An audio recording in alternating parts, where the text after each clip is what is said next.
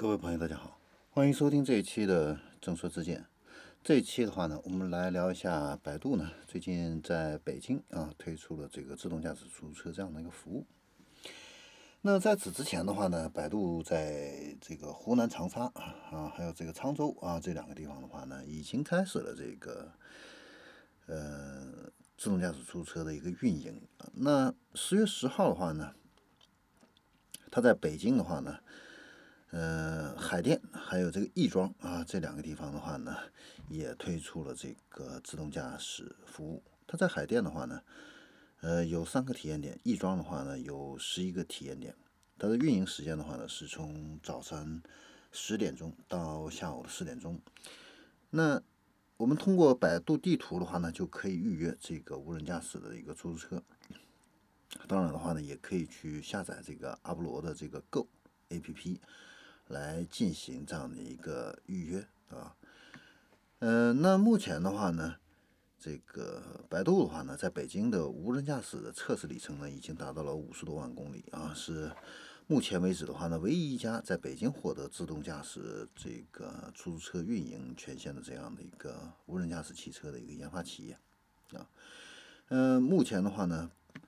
呃，北京开放的这个自动驾驶载人测试的这个区域的话呢，总长度有七百公里啊。呃，百度这次的话呢，投放的这个出租车的话呢，总共是有四十辆车啊。嗯，所以的话呢，呃，预约的话呢，呃，应该说是还是要看运气。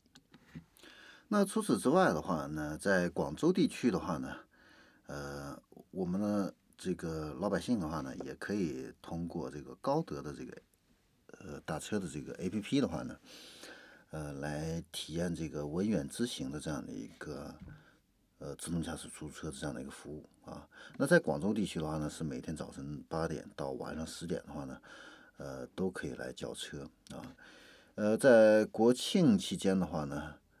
呃。这个威远之行的这个自动驾驶出租车的话呢，一天的平均的一个订单量的话呢，呃，大概是十八单左右啊。每一单的服务时长的话呢，大概是二十二分钟啊。平均每单的一个服务里程的话呢，是六点九公里啊。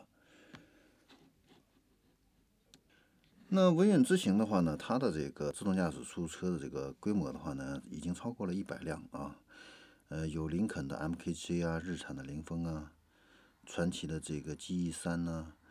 这个包括这个爱安的 L X，还有小鹏的 P 七啊，还有轩逸的这个纯电啊，很多车型啊，所以我们在广州的朋友的话呢，其实也可以去体验一下。好，那这里是正车之见，我们这一期的话呢，关于这个自动驾驶出租车啊，就聊到这儿，我们下一期再见。